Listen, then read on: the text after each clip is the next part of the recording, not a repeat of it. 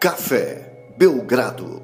Amigo do Café Belgrado, 13 de fevereiro de 2023, um dia depois da grande vitória, o título do Brasa no Sub-20, com gol de Andrei, com gol de Pedrinho, hein?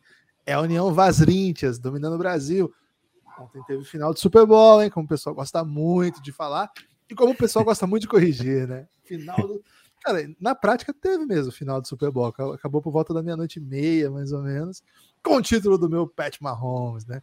Porque choras quem não curte Mahomes. Na verdade, estamos aqui para falar de NBA, né? Vamos ser honestos, né? Vamos falar de nível técnico, porque, rapaz, o final de semana tem muita novidade estridente, até eu diria, hein? Teve intriga entre duas franquias super tradicionais. Teve a estreia de Lucairi com derrota, com derrota na prorrogação. Sem e olha, não foi só isso, hein? Mercado de buyout começou a se agitar. Bons assuntos para um podzinho de manhã de segunda-feira, um, uma semana pós-recorde do Café Belgrado, audiência recorde aí na semana passada. Muito obrigado a quem esteve conosco nessa e recorde também de produção. Né? Muita gente, muito conteúdo. Foi muito legal semana passada. Recorde do parou. Lebron também. Né? Recorde do Lebron. E teve o vice-mundial do Tricas, hein? Salve para o São Paulo, segunda melhor equipe aí do cenário FIBA, vamos dizer assim, porque as, as ligas independentes não inscrevem seus, seus times na, no Mundial da FIBA, né? Então, Euroliga, Eurocup e NBA não participam, mas de resto, todas as outras ligas vinculadas à FIBA, lembrando, ligas vinculadas à FIBA, o São Paulo teve a segunda melhor temporada, campeão da Champions League das Américas e vice-campeão do torneio intercontinental. Perdeu para o bom time do Tenerife, campeão, Marcelinho Etas, então, tem brasa campeão do mundo. Lucas, final de semana aí que. São Paulo é o, um... o Al Hilal do basquete. Né? São Paulo é o basquete. E tem outra coisa também, né? Que a gente tem que mandar um salve muito especial aqui pro Germancano, né? Que pô, passou o ano fazendo L e meteu o gol do meio de campo. Porra, que gol foi aquele? Cara, quero, quero, quero macetar um cano no Puscas, hein? Vou ter que, vou ter que meter essa. O gol que o Pelé não fez, velho. Pois é. E entre outros tantos, né? Sabe quem também não fez esse gol? Ah. Luan. Luan não fez esse gol. É, Mas o Roger sim. fez, Roger Flores. Roger Galera Flores, né? Mas estava sem goleiro, né? O, o goleiro estava comemorando um gol. Lucas, deu para dar uma resfriada da, dos ânimos aí do que foi a trade deadline? Ou nem deu tempo, porque as, as coisas vão se impondo de maneira avassaladora? Olá, Guilherme. Olá, amigos e amigas do Café Belgrado. Tava esperando aí você listar as coisas, Guilherme. Você passou por cima do grande assunto de ontem, né? Que foi o show da Rihanna. Interrompido ali por um jogo de futebol americano, mas foi um show espetacular, né? né? Aliás, sofrendo. Claro, porque você não viu o show da Rihanna? Não vi, velho. Eu, honestamente, eu, eu, cheguei pro final do Super Bowl. No você final do Super odeia, Bowl. Curioso, curiosamente, cheguei na final do Super Bowl, na final do Super Bowl, né? reta final. Acredito que você se odeia. É, tava torcendo pro Philadelphia, não porque eu não gosto do Mahomes, né? Amo o Pat Mahomes, acho que assim, é um motivo para a pessoa assistir futebol americano, é ver o jogo do Pat Mahomes. Um dos poucos, inclusive. Assim, um dos poucos para quem não curte futebol americano, né? Sim. Vamos ter respeito a todo mundo que curte. Mas mesmo que você não goste, ter Pat Mahomes na TV já faz. Sim, é diferente. Vale a pena. Ele é diferente. É, vale a pena você. Ele então, é meio Jason Williams, assim, cara. Ele me lembra muito Jason ah, Williams. Não sei, não, não, vou, não vou usar esse tipo de palavra, porque ele é, já tá na conversação aí para ser um dos maiores da história, né? Mas então... o, você ser o Jason Williams já te coloca no patamar de maior da história de qualquer outro esporte que não seja basquete. Aí, Guilherme, é... tava torcendo por. Porra, curling é bom demais. Mas o, o Jason Williams do curling, velho. É porque, assim Imagina assim... o cara fazer aquelas coisas com aquele, aquele, aquela chaleira. Cara, assim, pro cara ser o Jason Williams do curling, é difícil, porque ele vai ter que, sei lá, tentar bater de joelho, fazer o lançamento de joelho, em vez de usar a mão. Pode ou então ser. com o cotovelo, né? Como o próprio Jesus dava o passo de é. cotovelo. É. De ou de costas, né? É, então, assim, o curling, eu não sei se ele tá pronto pro Jason Williams do curling ainda. Precisava que o curling não fosse um esporte tão frio, né? Um esporte de inverno, um esporte com. Porra, você vai ver os grandes nomes do curling: Canadá, É, aí os países escandinavos, pô, não é lugar de onde sai o Jason Williams, né? Então precisamos de um sul time sul-americano forte de curling para poder começar. É bocha, né? Na, na, América do Sul, se a gente pegar o curling precisa de neve, aí é só Patagônia, né? Essas regiões mais é... frias. E a gente vai ter mais um esporte que a Argentina Maceto Brasa, né? Então, mas a gente tem já tem já tem tecnologia para ter gelo, né? Não é como se fosse assim, nossa, é impossível é, curling no Brasil. Lucas, você, já, você que é um habituê, você é um habituê de festividades musicais, baladinhas, sim, né? Sim, sim, sim, A gente tem mesmo tecnologia para ter gelo, porque eu vejo o, o que as pessoas reclamam de bebidas quentes nesses, nesses ambientes. Tem tecnologia para ter gelo, Guilherme. Agora falta o quê? Investimento. Cara, não, né? não consegue botar o gelo numa bebida, vai botar no chão. É isso. Aí é bem mais fácil, né? Botar no chão. Às vezes a pessoa vai botar na bebida e bota no chão, né? Porque o pessoal que, que tá nesse, nesse tipo de ambiente aí tem pouco respeito por quem tá adquirindo a bebida, né? É, mas enfim, Guilherme. Mas acompanha aí a, o, o, debate, né? Mas enfim, Gibas, foi espetacular, Rianinha. É, e assim, tava torcendo pro, pro Philadelphia por causa do Rexa, né? Welcome to Rexa. Philadelphia, um dos donos do Rexa, é, comprou o Rexa pelo que ele sentiu num Super Bowl, né? É, na vitória do Philadelphia, a única, né? Do Philadelphia, nos últimos, sei lá, um bilhão de anos. Eu sei que a cidade de Filadélfia ganhou dois títulos nos últimos 40 anos. Meu Deus. É, juntando todos os, os, esportes, né? Não, então, assim, eu sei que o Philadelphia Eagles tem um só nos últimos 40 anos, não sei se antes disso já venceu. Né? E a, a cidade. Não ganhou nada. Ganhou um nesses últimos 40 anos. Ah, 40. É, é, e a cidade de Filadélfia estava em três finais já. Tava na final do beisebol, perdeu. Final do. Qual que é o beisebol lá? Você sabe não? É Phillies. Pô, não é muito, faltou, não é muito é, assim, criativo, né? Phillies. Ah. Mas enfim, é, perdeu a final do beisebol, perdeu a final do futebol americano, né? Que é o Super Bowl. E perdeu o final da MLS, né, Guilherme? Aí a chance de ganhar um. Ah, vamos ganhar pelo menos o futebol, mas você tá um futebolzinho? Perdeu Pode também, né? Bom, né? É, então. NBA ganhou em 83, né? Foi que dá é, 40 anos aí que você tá dizendo. Sobrou pro Philadelphia 76ers, né? Sobrou pro Philadelphia 76ers é, ganhar para salvar a honra da cidade de Filadélfia. Mas enfim, Guilherme, por causa do Super Bowl, ontem tivemos apenas dois jogos, né? Dois jogos da NBA. Num deles, assim, o jogo mais chamativo, o Boston macetou bem o Memphis, é, mesmo sem Jalen Brown. É, vou lembrar que quando a gente falou antes da temporada começar do Sam Hauser, né? Pô, o pessoal tá curtindo muito um Sam Hauserzinho lá em Boston. Cara, meteu todas as bolas de três ontem, né? Metendo 6 de 11, né? Então, assim, ele é um, um 3 para 4 é, que espaça e mete bola. E o Boston, Guilherme, você contou quantas bolas o Boston tentou para três pontos ontem? 51 Cara, bolas 51 tentadas. Bolas, Mas acertou 21, né?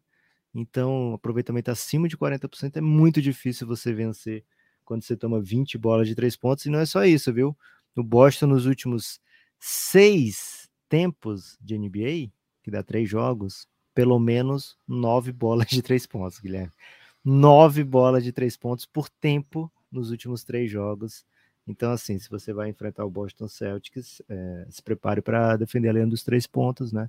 É um time muito forte, muito poderoso é, com um ataque espetacular. E, assim, sem o Jalen Brown, que é um cara que vai conseguir criar, é, bater para dentro e, e, conseguir cestas mais próximas ao aro, você vai, sem o Jalen Brown, então você vai forçar ainda mais, assim, né? Ah, vou forçar, não forçar no sentido de, nossa, tá só chutando de longe, mas forçar o espaçamento, né? Forçar a equipe adversária a abrir o garrafão para tentar defender, criar um pouco mais de espaço para o Jason Tatum e vou espaçar aqui meus arremessadores. Trouxe o Muscala para isso, tem um Hoffer para isso, tem um Sunhauser para jogar para isso. Peyton Pritchard veio para a rotação ontem. Então, Guilherme, vamos falar de muita coisa aqui hoje, que não é o Boston, mas ontem no aniversário do Bill Russell, que faria 88 anos de vida, né? Um dos maiores da história da NBA, se não o maior. O maior vencedor da NBA é ele. É... Grande, grande presente aí, uma bela vitória contra um time forte o Memphis que falou que só precisava se preocupar com Boston, Guilherme, mostrou que pelo menos nisso estava certo, né? Que tava tem certo. realmente que se preocupar tava com Boston. Aliás, né, ontem a estreia do Luke Kennard também pelo Memphis e por enquanto, fez muita diferença, não. Vamos ver como é que vai ser a adaptação. Celtics vencendo com, com propriedade, de fato, um, um, jogo bem legal, viu? Jogo aí de domingo vazio quase da NBA, né? Tivemos só dois jogos, mas esse foi bem legal, né? Ganhar sem o, sem o Brown. É... Bem legal, bem legal. Vitória, vitória relevante aí do, do Boston Celtics. Mais uma. O Boston segue na, no caminho para ser o time da NBA. Não tá tão simples como parecia, né? O Nuggets está com duas vitórias a menos, o Bucks duas vitórias a menos. E o Bucks vem com 10 vitórias consecutivas, né? Então o Celtics é provado o tempo todo, né? Precisa continuar nessa sequência. Mas tem força para isso e, e, tem dado ta, tacadas assim para manter esse, esse momento. Acho que um grande momento aí para a franquia de Boston. Lucas, é. Giba, só uma perguntinha. Se for para você meter uma bet lá na KTO, que é o melhor lugar para você fazer bets. KTO.com teria mais vontade de meter a bet Jason Tatum MVP ou Joe Mazzulla técnico do ano? Hum, só tem essas duas opções? Assim, quero apostar em alguém no Boston, né? Vai ser a melhor campanha, né? E as pessoas vão buscar uma maneira de premiar ou, ou se contenta mesmo com o Malcolm Brogdon, sexto homem? Essa eu tô mais seguro. Acho que eu apostaria é. mais nessa do que nessas outras, né? Mas essa a, a, gente pegou, essa a gente pegou quando o Russell Westbrook estava muito líder. A gente tem essa ah. bet de Malcolm Brogdon. Agora ele é o favorito, mas na época ele não era, né? Então a gente tem essa bet aí. Agora tem uma muito boa que é Celtics campeão da NBA. Tá pagando 4. Cara, hum. Suns tá pagando 5.2, Boston 4.2, Bucks 6.2. Esses são os três times lá na KTO que tem certo favoritismo. De, de todas essas né, que você me, me apresentou, é, essa é que eu mais gosto, para falar a verdade. Assim, eu acho que o Tatum não vai ser MVP, embora tenha um caso muito forte para ele. É, e acho que o Mazula também não vai ganhar técnico do ano, embora tenha também um caso bem forte. Né? Hoje, técnico do ano favorito é o Mazula com 2,8, né? paga bem menos do que o, o Celtics campeão. E Mike Brown, tem crescido muito, tá pagando 3.0, Mike Malone em 4.0. Esses são os três favoritos lá. Agora, uma que eu pegaria com certeza, Lucas, é essa aqui para draft do ano que vem, Vitor Ibaniama, 1,02 só. Tem que botar um real para botar dois centavos. É, é bem Mas se você botar um milhão de reais, Guilherme? Acho que tem limite, né? Acho que ele não, okay. acho que acho que tem um limite aí. Agora, se você quiser ser ousado, né, pensar assim, cara, americano é foda, eles vão acabar pegando outro. Aí o Scott Henderson tá pagando 19. Scoot, uma... né? Scoot. Scoot, eu sempre falo Scott. Scott Henderson tá pagando 19. Lucas, uma das grandes Teve um cara, eu vi um, um tweet hoje, Guilherme, do cara que apostou que teria invasão de campo no Super Bowl, não desse ano, né? E ele mesmo invadiu, né? Então ele fez a sua própria sorte, né? E ele supostamente ganhou 2 milhões de reais com isso. Caramba, e pode isso? Não tem nenhuma. Não sei, Guilherme. É, enfim. É... Só para completar a informação, Malcolm Brogdon tá pagando 1,6 para ser sexto homem. Norman Powell é o atual segundo. E Tyrese Maxi, terceiro. Homem descolou mesmo, né? Foi para outro caminho. O Russell Westbrook já foi favorito, agora tá pagando 8. É, não tem, tem nem time. Tem time, tem que ver se pro time que, que o escolher ele pode até ser sexto homem, ou pode até jogar muito pouco, ou pode até ser titular. Então, vamos ver, né? Qual vai ser o caminho aí. Mas é difícil. Lucas, agora eu preciso te falar o seguinte, né? Antes de falar dos três assuntos que eu acho mais relevantes, eu queria fazer um, um rápido giro aqui para trazer informação que a gente já falou algumas vezes, mas essa é bem peculiar, né? Michael Bridges finalmente estreou, um jogaço, aliás, foi na sexta. Foi na Pô, sexta. velho, doeu tanto essa derrota. Foi sábado, né? Pra ele. Foi, foi sábado, à noite. Vitória, derrota contra o Sixers, um jogo bem bom. E muita gente muito empolgada, né? Até a gente ficou empolgado preventivamente já. E agora que já deu para ver esses caras em quadra, muita gente acompanhando a empolgação. Hum, é...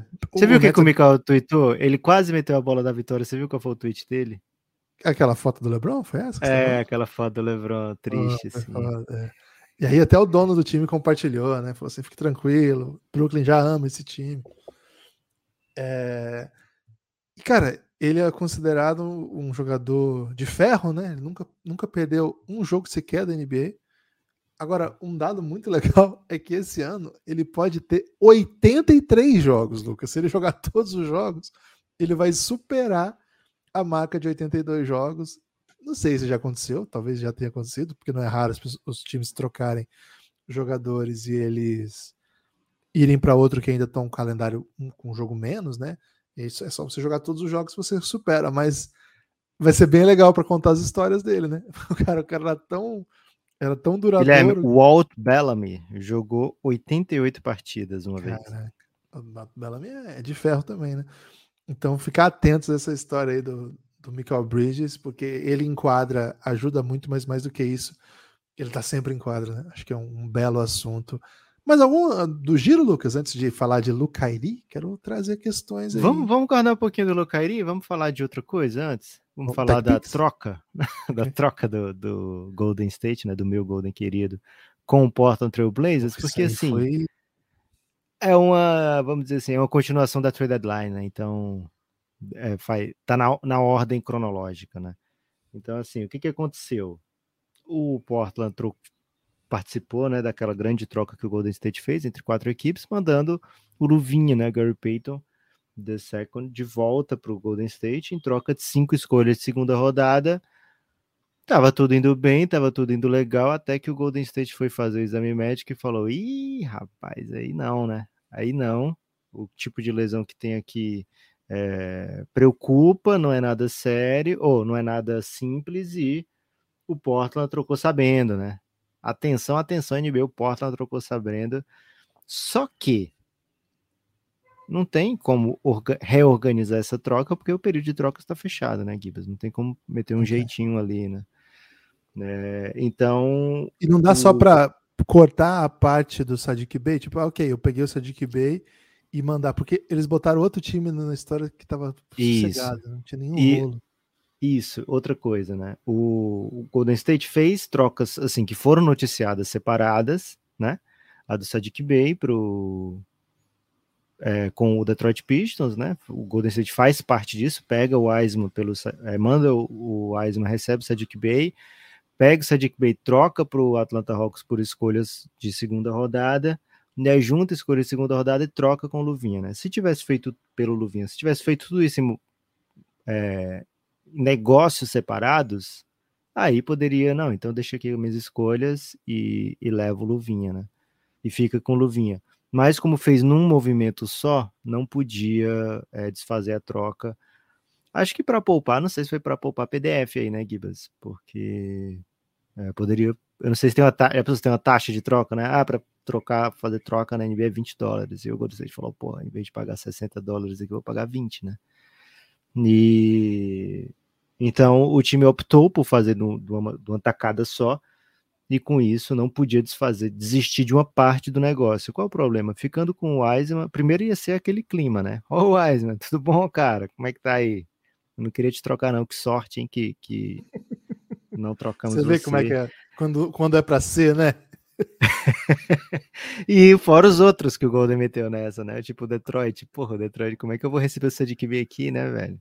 Não tem nada a ver com essa parada aí do Luvinha.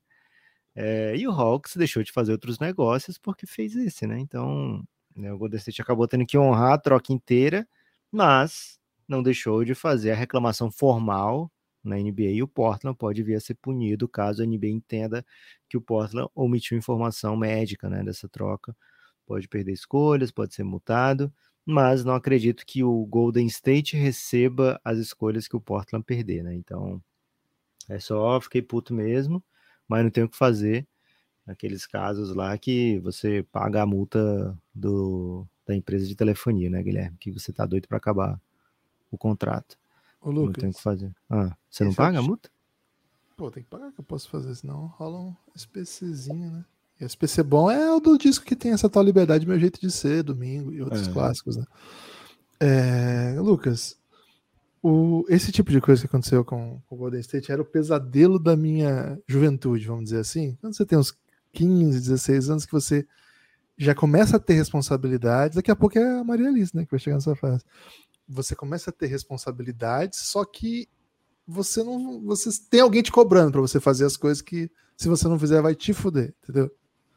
É assim, hum. é um pouco diferente da vida adulta, que assim, cara, se você não fizer as coisas, é você que tá fudido, é você que lida com você mesmo. Tem uma fase ali que você começa a ter que fazer as coisas, começa a ter seus prazos, mas se der ruim, você não é você que responde, né? É, hum, tem mais entendi. gente cobrando. E, cara, isso aconteceu com o meu Golden. Era o pesadelo para mim, porque a primeira coisa que minha mãe ia dizer era também deixou para a última hora, né? Porque é isso, né, cara? Se os caras tivessem feito isso um dia antes, daria para ter examinado o Gary Payton, desfazer a troca, ajeitar, fazer para lá, para cá. Mas não, deixou para a última hora, né? Esse é o. Esse é um. Cara, esse aí é muito meu terror, velho. Eu até hoje sonho com fazer coisas erradas e eu vi isso, né, velho? Também deixou para a última hora. É, a, acontece muito, né? É raro, mas acontece muito. É, sim, fica a torcida para que o Gary Payton possa jogar, né? Especialmente playoff, que ele não tenha que fazer alguma coisa mais séria nesse processo de recuperação. Ele estava jogando pelo Blazers e o Blazers fala: olha, ele saiu daqui bonzinho, viu? Não tem. Foi o avião, né? Foi no é. avião que. Aliás, falando em avião, teve uma outra outro subassunto aí, que já que a gente falou de aviões, e Bonis Aquela briga? Ah, tá. Pensei que era aquela briga que teve no, no avião. Não tô sabendo de briga de avião. Não, não soube de briga de família que teve no avião? Porrada não, mesmo, comendo? Filmado e as pessoas tiveram que descer e foram presas pela Polícia Federal? Cara, infelizmente não, não recebi essa, essa, essa notícia aí, fiquei meio afastado de redes sociais no final de semana. É... Bonis Highland, cara, eu nem sabia dessa punição, né? Mas aparentemente, segundo consta, ele estava sendo punido pelo Denver, é, sendo obrigado a fazer voo comercial. Voar com o time, cara, que porra de bullying é esse, velho? E aí, quando. Achei muito bizarra essa história. E aí, quando o Clippers o contrata, manda um jatinho privado buscá-lo e ele grava um vídeo muito feliz. Ele tava muito feliz falando assim: é assim que as pessoas mostram que se importam com você. Ó. Tipo, cara, ele tava muito feliz de estar num jatinho privado indo pro, pro Clippers, meio que dizendo, né? Ó, tô sendo destratado aqui, tô sendo. Tava sendo maltratado em Denver e agora é uma nova história. Mais uma, mais uma historinha aí de trade deadline. Boa, Gibas, gostei muito dessa aí, né? Tô, pelo Bones Highland. O, Denver, vamos até puxar o, o, outro assunto, né? O Denver falou, pô, perdi o Bones Highland e tal, mas trago aqui, né, novidades, né? Infelizmente, esse aqui não vai aceitar viajar de, de comercial, não, viu, Gibas? Red Jackson fechou o buyout lá com o Charlotte Hornets. E já, eu queria esse no Suns, viu? Mas já se acertou com o Denver Nuggets. É, então, assim, reforço, né? O, o Nuggets precisava de mais um criador para vir do banco. Red Jackson já se mostrou bem capaz de fazer esse tipo de serviço dentro da NBA desde os tempos lá de OKC. É verdade que nos últimos anos os melhores momentos dele foram como titular, né? Pelo Clippers, é, tendo volume, e assim, o Clippers não era exatamente uma superpotência nos melhores momentos do Red Jackson, mas, mas ainda assim se mostrou ser bem competente e parece ser um lugar muito legal de se jogar lá em Denver, né? Com o elenco que o Denver tem. Então a minha expectativa é boa para Red Jackson brilhar também vindo do banco do Denver é, não é o único negócio que está rolando do mercado de buyout. Já tivemos aí Terence Ross saindo do Orlando Magic, né, depois de muitos anos, e fechando com o Phoenix Suns. O Dallas queria, mas o Phoenix Suns conseguiu seduzi-lo. É um, um jogador para ala, né? O Phoenix Suns está precisando, ficou, ficou curto, né? Ali o elenco do Suns nesse tipo de jogador, já tínhamos comentado aqui. E o Danny Green, fechou buyout também com o Rockets e já está acertado com Cleveland Cavaliers. Guilherme, falaremos para apoiador, né, num episódio especial de, sobre o mercado de buyout, mas já dá para dar umas, umas, pinceladas aqui, né? Gostou do, do que está acontecendo? Está confiante com o que vai sobrar para o Dallas? Como é que você está vendo esse mercado que nos últimos anos se tornou bem, bem relevante dentro da NBA, né? Pois é, é uma espécie de maneira que os favoritos acabaram encontrando por conta das, das particularidades né, do, do atual momento salarial e de negociações da NBA, de reforçar seu time sem perder nada, né? Assim, você, não, você não perde asset nenhum, você adquire esses jogadores é o, é o mercado de free agency pré-playoff, né? E aí que acontece? Os times, os jogadores que chegam já chegam com uma boa grana, né? Porque eles vendem um contrato que foi rescindido e negociado para receber parte dele, ou integral, não sei. E são capazes de jogar final de temporada e playoff pelo time que eles acharem mais interessante.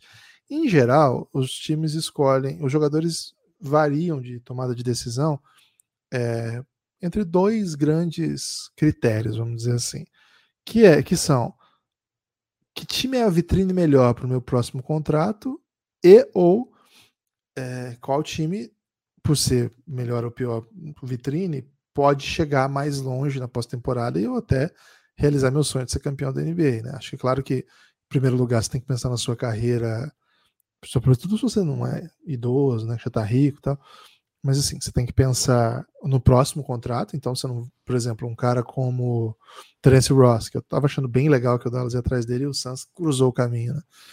É... Terence Ross é um cara que não pode escolher o time que vai ser campeão. Não, é essa a vibe dele. Acho que, claro, o Suns é um dos favoritos, mas a ideia aqui é claramente qual é o lugar onde eu vou ter um espaço, vou conseguir ter uma run relevante no playoff a ponto de ou renovar por lá ou chamar a atenção de outros, né? Acho que acontece, não é, não é incomum. Red Jackson no Denver é outra que eu acho que é bem interessante, bem interessante. Gosto muito da ideia do do que o, do jeito que o Red Jackson pode contribuir com esse time. É um, é um cara que cria, mas que também sobrevive sem ficar com a bola o tempo todo o time do Denver precisa de um criador de segunda unidade que não seja dos protagonistas, né? Porque, claro, a, segunda, a, unidade que, que tenta agredir quando o Jokic está fora, em geral tem o Jamal Murray, né? Você não quer ficar sem um dos dois criadores o tempo todo, mas é importante ter mais um e que tenha essa agressividade, que tenha volume, que tenha bom arremesso. Então, acho bem interessante. Essa volta do Danny Green não estava pronto para ela, sinceramente, não sei o que esperar a notícia de ontem, né, que o Orlando ia dispensar o Pat Beverly e que o Golden State estava atento nesse move, cara, me pegou totalmente desprevenido.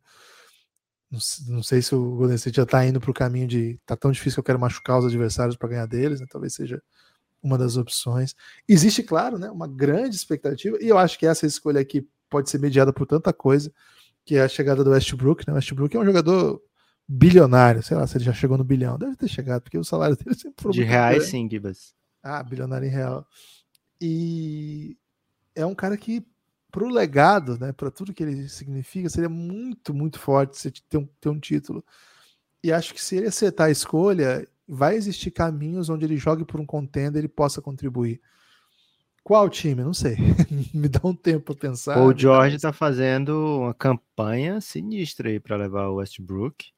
É, aparentemente o Russell Westbrook tá meio chateado com a cidade de LA, né? Assim, inclusive coisas de, do, dos filhos é, em escola e tal. Então, não sei se ele vai ficar por lá. Já tem time além, né, do, do Clippers que aparentemente está de olho como Chicago Bulls, né? Acho que seria interessante. Eu torço para que seja Chicago Bulls, Guilherme. Primeiro porque o Bulls precisa sacudir, sabe? Já que não fizeram nada assim na trade deadline, não optaram por caminho nenhum. Porra, vamos trazer o Westbrook aí, velho. Meter a Pô, doideira. Mas é mais um que não chuta, né? Pô, assim, aí, já que mas aí é tudo bem também. Já que não é pra chutar, vamos, vamos não chutar direito. É. Sei. Aliás, The Rosa andou dando declaração do tipo: olha, eu e o Zé Clavini a gente tem que se entender melhor aí na reta final dos jogos. Então. Climinha. É, não sei para onde ele iria. Tem alguns cenários que eu, que eu acharia bem interessante, mas. Ó, tem os, os, os brother que já estão. Já é certo que vai ser é, dispensado, né? Red Jackson já falamos, Pat Beverley também já chegou a um, a um, acordo. John Wall já chegou a um acordo com o Houston, né? Duas vezes em menos de um ano, buyoutzinho lá. Serge Baca. Serge Baca no Pacers. Dwayne Dedmon do Spurs também já já tomou buyout, Will Barton tá no processo, Terry Taylor do Pacers, Goga Bitadze do Pacers, James Johnson do Pacers, é, Minnesota Timberwolves dispensou já o Brim Forbes, meteu um valeu Brim Forbes no Twitter. É, e aí os que tem rumor de, de ter o contrato rescindido, Westbrook, Danny Green já foi, né? É, Ken Burch, tá com rumor. Justin Holiday, que foi pro Rockets, também tá com rumor. Parece que vai pro Mavs, né? Olha aí. Isso, é, isso é, interessante, hein? Dario Saric. Né? Um acho que o Dario Saric não vai tomar esse buyout, não, né? Mas tá aqui na, na onda do rumor.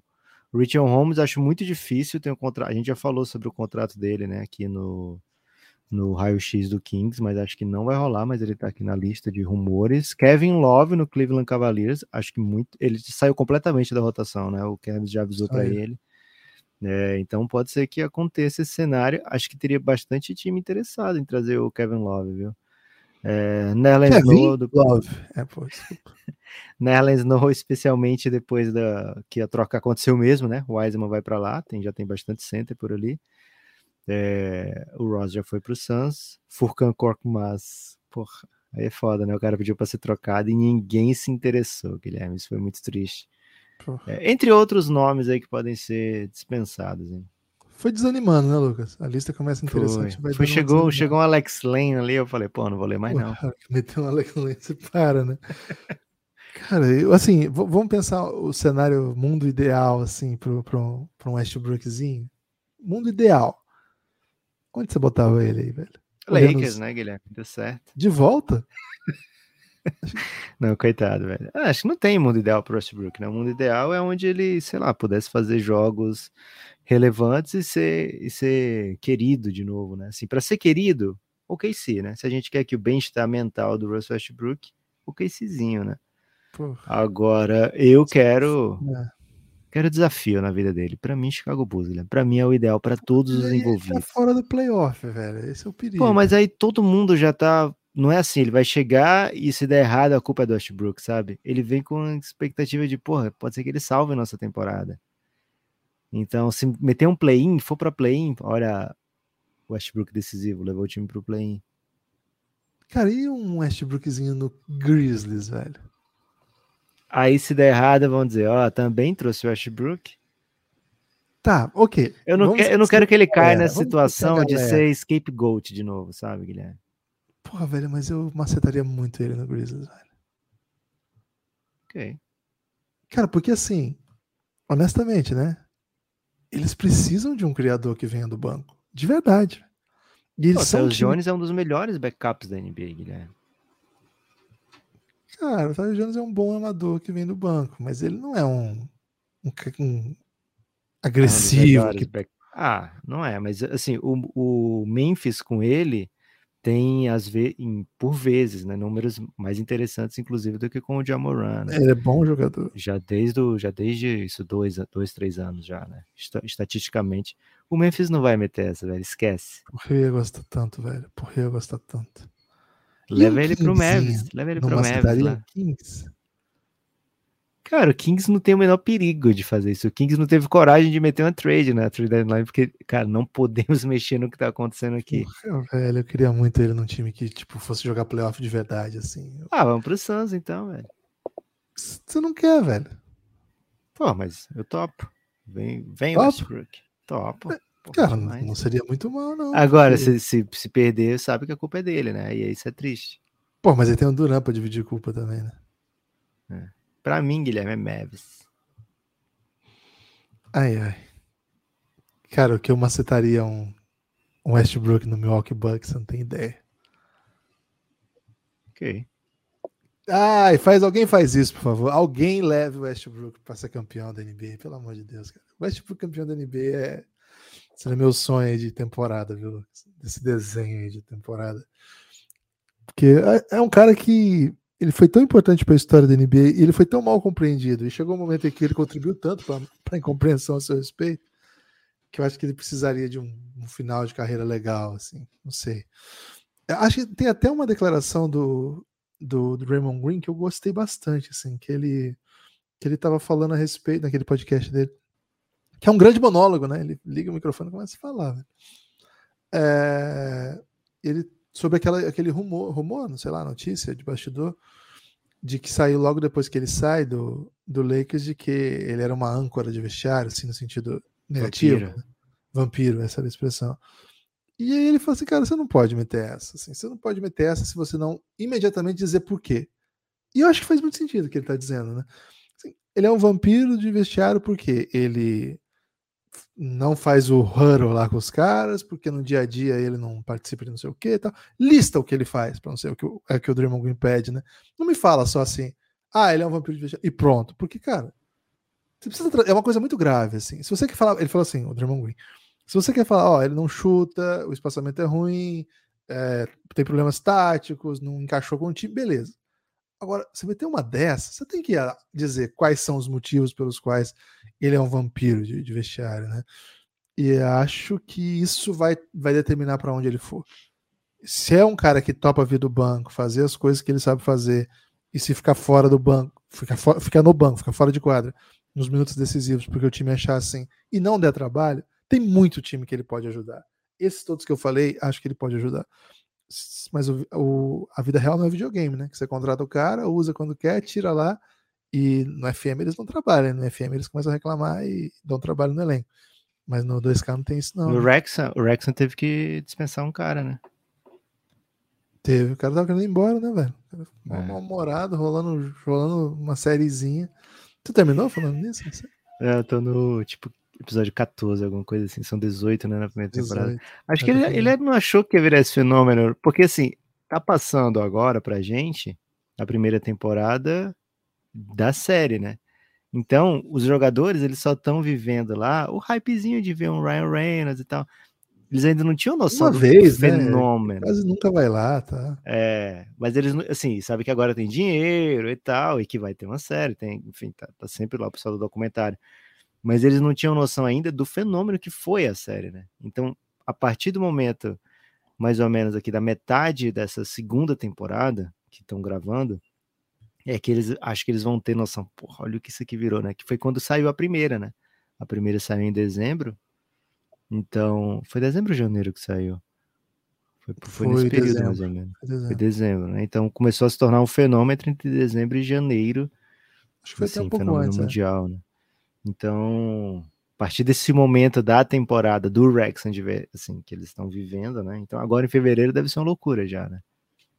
Ah, certo. É porque primeiro sai nos Estados Unidos, né? Porque é da FX. Aliás, se tornou o programa mais assistido que não é ficção da história da FX, no, nas estatísticas lá da FX. E chega no Brasil via Star Plus, né? Que é, o, é um dos, dos braços aí da, da Fox, né? E, pô, aqui no Brasil começou o hype por volta de dezembro, né? mas eu acho que a série de um pouquinho antes, tinha bastante gente falando a respeito já. Porque eu lembro que eu até procurei, não tinha. Aí depois que chegou, eu assisti. Aliás, assisto, hein? Porque a gente vai falar. A gente já tá falando né, bastante de Rex, mas que a gente vai falar mais ainda. Lucas, antes de falar finalmente de Lucairi, preciso fazer um convite. Você vai, você vai abraçar mesmo essa, essa expressão, Lucairi? Cara, não sei. Tô usando por, por hora, né? Por hora eu tô usando. Okay. Qualquer momento eu paro também, se for, se for o caso, né? Se Boa. o caso for. Se o caso é chorar, te faço chorar. Lucas, antes de seguir, preciso convidar as pessoas a apoiarem o Café Belgrado. cafébelgrado.com.br. Vou repetir, hein? cafébelgrado.com.br. O Café Belgrado é um projeto de mídia independente e por isso depende do seu apoio, né? Nós somos independentes no caso não ter nenhum grande veículo, ou médio veículo, ou pequeno veículo. Tem ninguém que sustenta o Belgradão a não ser nossos queridos apoiadores. Então, vocês vêm com a gente, cafébelgrado.com.br. Somos eu e Lucas tentando produzir conteúdo, levar para os seus ouvidos muito assunto, muita dinâmica. Uma cobertura radical, né? Holista radical, tentando dar conta desse grande mundo da NBA que, que não faltam suas histórias. Vocês que já chegaram aqui, vocês já, já viram mais ou menos como funciona.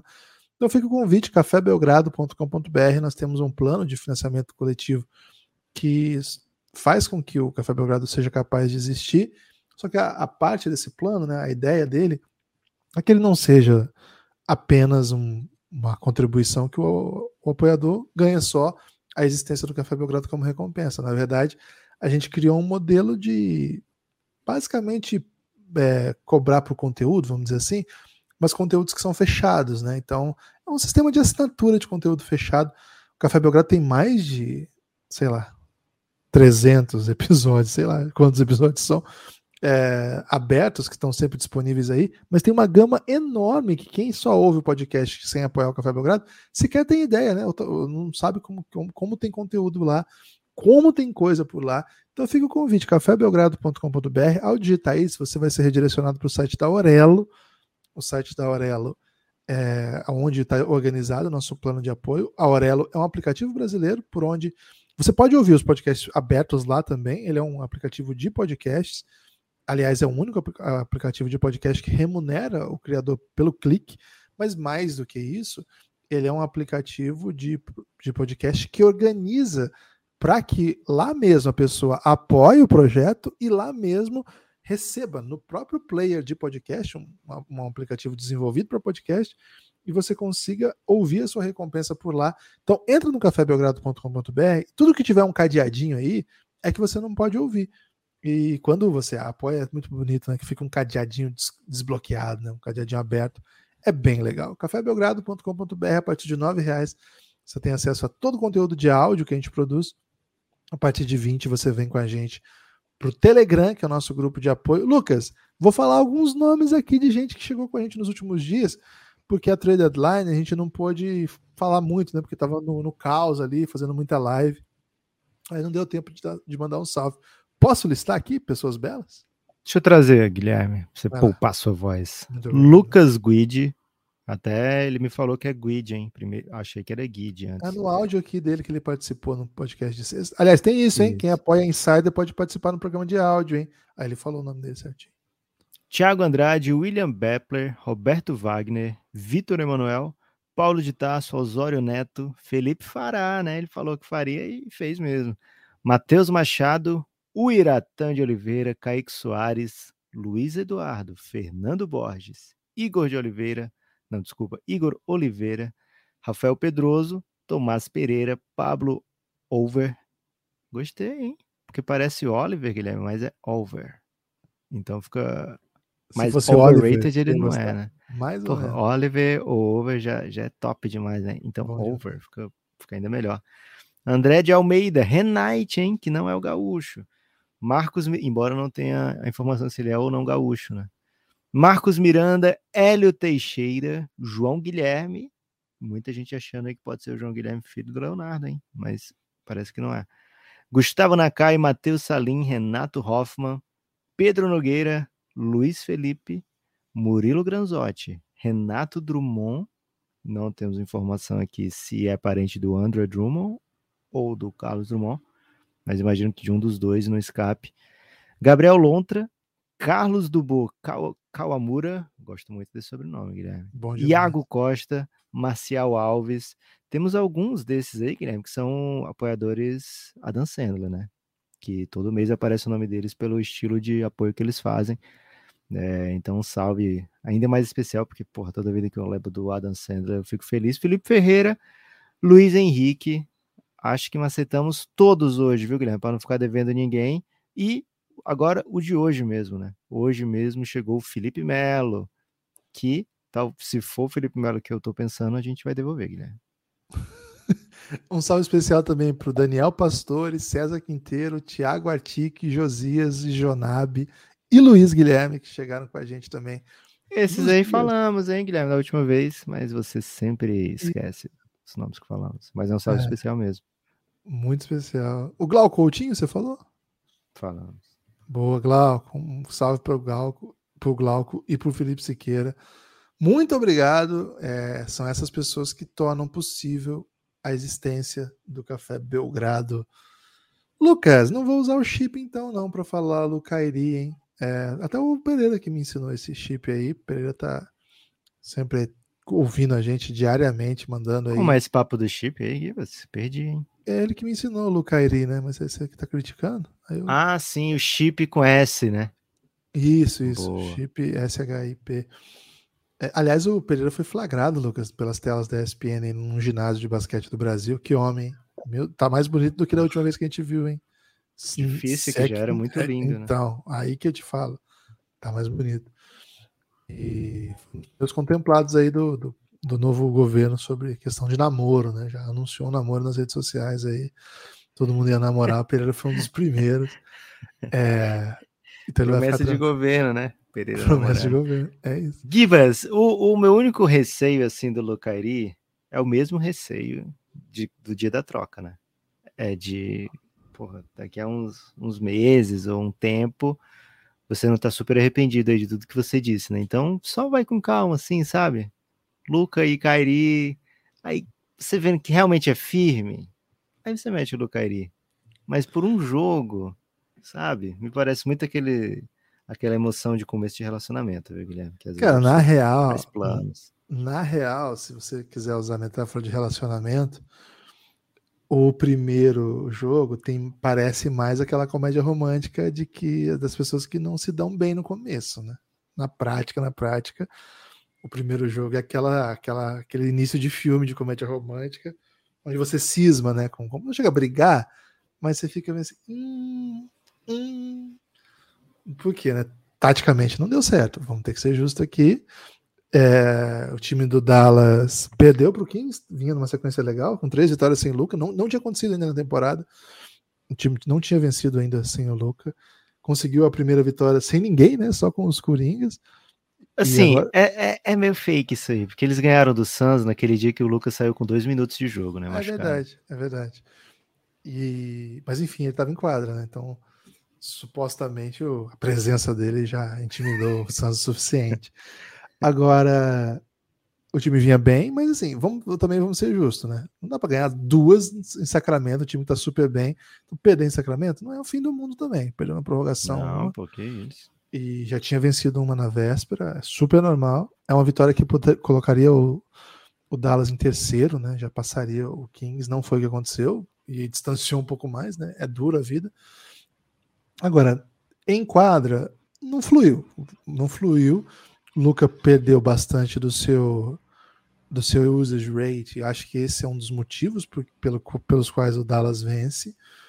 É, e acho que tem Mas ao mesmo tempo é o motivo da troca também, né? Porra, é também o motivo da troca. E acho que o Luca tá muito dedicado em fazer isso dar certo, né? Ele não não ficou trazendo a bola como de costume, não, não, não foi aquela sede para ele pegar o rebote para ele trazer a bola costuma ser um dos planos, né? Ele pegava os rebotes que era competitivo para ele ali, mas no geral ele já corria para receber fora da bola. É um dos planos, né? Deixar o Luca com menos tempo de bola para nos momentos finais ele aparecer mesmo, né? Para você não estourar o Luca. Agora acho que tem alguns fatores, né? Claro que esse ajuste precisa ser adequado. O Luca não tinha jogado ainda essa rotação com esses jogadores que jogaram, porque a troca levou embora jogadores que estavam jogando, e durante o jogo ainda perdeu o Tim Hardaway, né? Então, em vários momentos ficaram ali jogadores que o Luca não costuma dividir quadra. Mesmo é, Jeff, eu, o Josh Green, que é um cara que está jogando, jogando bem, jogou bem, muito bem de novo, são poucos minutos que as rotações colocam os dois juntos, sabe? Em geral, o Josh Green vem para uma rotação no tempo que o Luca está fora o Hardy, por exemplo, mal teve minutos com o Luca ao longo da temporada, comparado com o restante do elenco, é bem baixo. A parte disso, ainda tem o Kairi, que mais do que um companheiro do Luca, é um cara que chega para dividir protagonismo.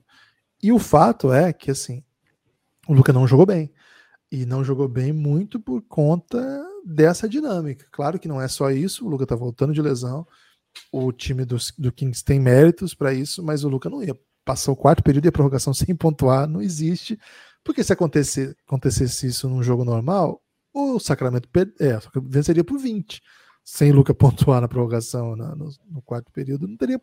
Sem pontuar no quarto período, não teria nem prorrogação. Para começar, quem carregou o Dallas nesse momento foi o Kyrie, jogando muito, muito, muito animal, assim, fazendo cestas incríveis.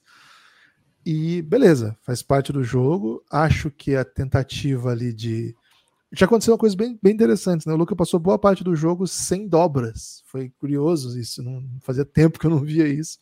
O Luca não ser dobrado até o finalzinho, assim, aí teve algumas dobras. Claro que quando ele joga sem o Kairi em quadra, os, os, outros times se sentem mais, vão se sentir mais interessados em dobrar. É, agora, uma coisa que está muito clara para mim, e a gente falou um pouquinho disso na. Então, assim, só para fechar o jogo, acho que tem motivos táticos para não dar, ter dado certo mas acho que faz parte também. É questão de ajuste, de entender bem a dinâmica, é, entender como funcio vai funcionar isso, de quando vai ser um, quando vai ser outro. Uma coisa que o Dallas está tentando fazer muito é usar o, os dois, né? Sobretudo o Kairi com a bola, o Luca vem no bloqueio E para trocar a defesa, o Lucas já recebe no poste baixo, que é onde ele se alimenta e faz muita coisa. Ele já fez coisa bem interessante nesse jogo nisso. É uma jogada que o Cari fazia muito com o LeBron, que era um corta-luz do LeBron para receber e em situações em que não troca, o Kyrie pode atacar um contra um, muito veloz, enfim. É, então, assim, taticamente tem ajustes que vão deixar isso bem interessante. Acho que defensivamente não, não ficou flagrante nesse jogo especificamente, que, que é um grande drama desse time. Vai, vão acontecer outros jogos. Tomou só 130, ficar... né? É, prorrogação, acho que e não foi explorando, atacando os dois, acho que foi na dinâmica de, de bom ataque do Kings. Mas para mim, o que está claro, assim, e eu acho que esse é o ponto fundamental do que eu quero discutir, é o seguinte: a pressão no Luca vai aparecer como nunca. Logo depois do jogo, imediatamente depois do jogo, pela primeira vez, sei lá, desde quando eu vi ali uma enxurrada de críticas ao Luca. Pela primeira vez. Fazia, não, fazia muito tempo que eu não via porque agora se espera que. E assim, muitos, muitos dos jogos que ele não jogava tão bem, o time não perdia, não vencia, você fala assim, pô, mas é foda, né? Porque ele tem que carregar muito, tem hora que é foda, não dá certo tal.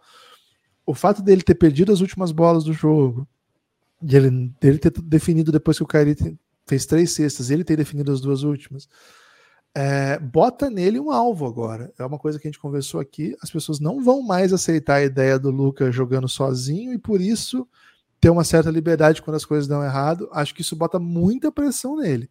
Acho que isso é uma novidade para a carreira do Luca como um todo na NBA, que é basicamente, cara, agora a gente quer que você resolva também, e se você não resolver, vai ser culpa sua também. Acho que não tinha isso nesse Dallas. O Luca nunca foi culpado de derrotas. Cara, foi muita crítica, eu achei até meio exótico, assim. Cara, perdeu porque o Kings é bom, não é porque o Luca não fez uma bola de três mágica para empatar o jogo. Eu achei exótico, né? Assim, agora, claro, saiu zerado, não, não deu a sua dinâmica.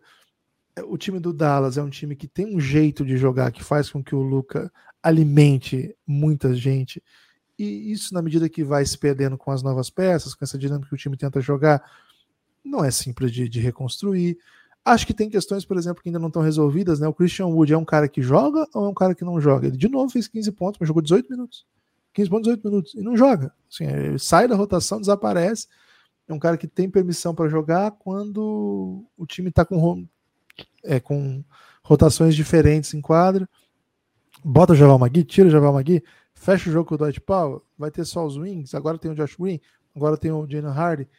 Então, assim, não está claro ainda o que, que é o Dallas o que está claro para mim é que existe uma pressão enorme no Luca pela primeira vez. Pelo menos desse tamanho pela primeira vez. E isso quem bota é esse sentido de urgência no Dallas Mavericks. Honestamente, acho que é exagerada essa pressão. Acho que não é assim que funciona.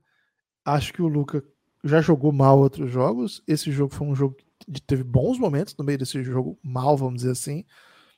Mas, cara, o Dallas quase vence um ótimo time fora de casa o que não é comum. O Dallas não é um time que tem vencido ótimos times fora de casa. Então, vamos ter que ter um pouquinho de calma também, né, com, com as interpretações. É... Cara, assim, honestamente, fiquei bem incomodado, assim, com, com as leituras pós-jogo que fiz e as coisas que eu vi, que prestei atenção, assim. Mas é isso, é um, é um novo mundo que se apresenta para o nosso querido Luca é um mundo um pouco mais pesado, viu, Lucas? A, a pressão veio e veio forte. Give us duas red flags aqui. Eu não vou me alongar não nesse jogo. É, é, não faz assim. Acho que críticas e, e, e, glórias não fazem sentido para uma amostragem tão pequena, né? Se tivesse vencido por 50, o Kings ainda assim não seria um, um jogo relevante. Como venceu na véspera sem o Luca. É, não seria, não seria, não foi e não é relevante, né? A gente tem que ver isso o, o todo, né? Ver o, o big picture, né? Quando você faz um movimento desse tipo, não é por causa de uma vitória ou de uma derrota na, na temporada regular próximo ao All-Star Game, né? Por causa do, do que você projeta para abril, para maio, né? né? E assim, duas red flags, tá? Não quero me, me, me prolongar. Só sobre o Luca. Primeira, ele falou que foi divertido o jogo. Perguntaria como é que foi o jogo? Divertido. Eu nunca, olha que eu já vi muita entrevista do Luca, já participei de entrevista do Luca, eu já vi como é que o Luca fica depois de um jogo que ele vence e como ele perde. Eu nunca tinha visto ele se referir a uma vitória com uma derrota como divertida. Nunca. Sempre ele tá puto quando perde, sempre ele tá feliz quando ganha. Então, para ele ter dito que foi divertido esse jogo, e de fato, ele deu várias risadas, ele caiu de bunda para trás, foi, foi bem doido, assim, sabe? É, é porque ele, lógico, ele não, ele não tá, ele tá vendo o que eu acabei de pedir, né? A big picture, né? Então, lógico, ele não vai dizer, nossa, foi uma merda a minha estreia com o Kyrie Irving, né? Mas, assim, é, ele poderia ter dito outra coisa que não é divertido, porque acho que não não combina com o que eu vi do Lucas sempre pós-derrota em, em, coletivas. Segunda red flag é que ele estava duvidando de si mesmo, né? Ele falou, pô, devia ter passado a bola pro Irving, ele estava quente, não sei o quê. Cara, um jogo, velho. O Lucas já tá é, já tá duvidando de si mesmo, né? Já, o Kairi já comeu uma parte da mente do Luca Doncic. Então, me preocupa, viu, Guilherme? Duas red flags para um jogo, uma média preocupante aí de red flags, mas como você disse, é né, um bom jogo do, do Dallas, é, vencer o Kings é bem difícil hoje, né? A maioria das equipes não consegue. E foi uma vitória dura na prorrogação, em detalhe, e de fato, o Luca não fez um bom jogo, mas tudo bem também, né? Tá voltando de contusão, acho até que aparentemente acelerada, né? Porque assim, você deve, deve trazer o Luca quando você não tem nenhum resquício de contusão, né? Se ele tá é, questionável para o jogo, se ele tá dúvida para o jogo, porra, deixa o Luca descansar mais um pouco, né? Essa contusão aí. É, enfim, veio para o jogo, o jogo foi, foi duro, foi brigado. Do outro lado tem um, um belo time. Fox poderia ter metido um belo game winner também ali no, na reta final da partida, não antes de ir para a prorrogação. É, bola para frente. Acho que assim, pessoal em Dallas está bem feliz, né? Tá bem, assim, dá para ver na cara do, do, dos jogadores, na cara dos torcedores, na cara do dono, né? Do Mark que eles estão bem satisfeitos com a situação do que, que a troca deixou a situação em que ficaram depois da troca, né? O Luca me parece muito satisfeito, assim, muito contente de ter o Irving no time. Então, é, aguardar agora, né, para ver as ramificações e as consequências dessa troca, que é uma troca game changing, né? É, para um lado ou para o outro. Kyrie Irving é, é uma figura gigantesca dentro da NBA e que todo mundo curte, né? Assim, os jogadores curtem, né? A gente não vê a gente vê os jogadores do Nets, por exemplo, falando bem do Kyrie Irving, né? Falando, pô, o Nick Claxton falou, pô, vou sentir muita falta dele e tal. Vez ou outra aparece alguém que falando mal, né? Tipo, o James Harden essa semana falou, pô, o que aconteceu deixou meio claro que eu não era o doido, né? Então, tudo bem, né? É... Acho que as pessoas entendem mais o que aconteceu, etc. Mas, de maneira geral, muito bem quisto, muito querido. E o pessoal em Dallas não parece ser diferente, imune né, ao, aos encantos de Kyrie. Todo mundo bem empolgado. Kyrie Irving hoje, junto com o Dallas, tem a quarta melhor odd aí para ser campeão da NBA. Então, tá à frente de equipes como Golden State Warriors, né? Não sei se hoje tá assim ainda, mas a última vez que eu olhei tava assim. Então, uma... agora mesmo, meu amigo. Tô aqui, Boa. Queria dizer assim, uma trade deadline que de fato sacudiu, né? Pelo menos com a Conferência Oeste, deu uma, uma bagunçada muito gostosa que a gente vai ter um interesse extra, né? A cada jogo, a cada rodada. Cara, o pessoal já escapou dessa odd, viu? O Dallas despencou. Será que o primeiro jogo deu tanto impacto assim? É... O Boston é o favorito, Phoenix Suns segundo, Milwaukee Bucks em terceiro.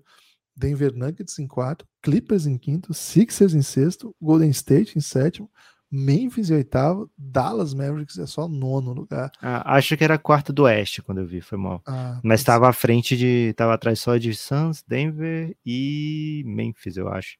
Não, e Clippers. E estava à frente de Memphis e de Golden State. É, é isso. É, tem chão, né? Tem chão para essa odd subir chão. e descer. Enfim, acho que não, não é bem o, não é bem o caminho, né? Assim, medir esse time pela possibilidade que ele vai ser campeão ou não, acho que é um time que precisa ter uma run de playoff, pelo menos que se equivalha, assim, que, que não, não, não toma varridinha no primeiro round, né? Acho que essa é, você faz um segundo round duro aí, vai pegar times bem fortes, né? Acho que o Suns e o Denver são claramente superiores no momento, depois dos moves que o Suns fez. É, entrou nessa briga, né? E, cara, o Suns sobreviveu a um momento terrível da temporada e agora tá, tá Aliás, Lucas, a gente podia fazer um episódio aí mais tempo aí, quando a gente for falar do, da estreia do Duran, etc., sobre o novo dono do Suns, né? Porque, cara, é muita história boa a respeito. O cara, cara, simplesmente o cara tá curtindo a vida, né? Ele, acho que o sonho dele era ter um time da NBA, ele foi jogador do Michigan State, da universidade, virou filho de bilionário, bilionário, e agora tá sendo feliz um pouco, né? Cara, no primeiro dia de dono da NBA, o cara pegou Kevin Durant. Cara, como é que é o dia 2 num cara desse, né? Se no dia 1 um você pega Kevin Durant, acabou, né? Dia 2 então, pegou o Terence Ross, já não foi tão legal. já, já vai em decadência, né? Então, acho que tem, temos bastante para falar aí. É... E tem uma rivalidade dele com o Dan Gilbert, que eu achei sensacional. Aliás, o Dan Gilbert foi o único a votar contra a compra dele do time. Cara, isso promete, viu? Suns promete muito entretenimento para os próximos meses aí.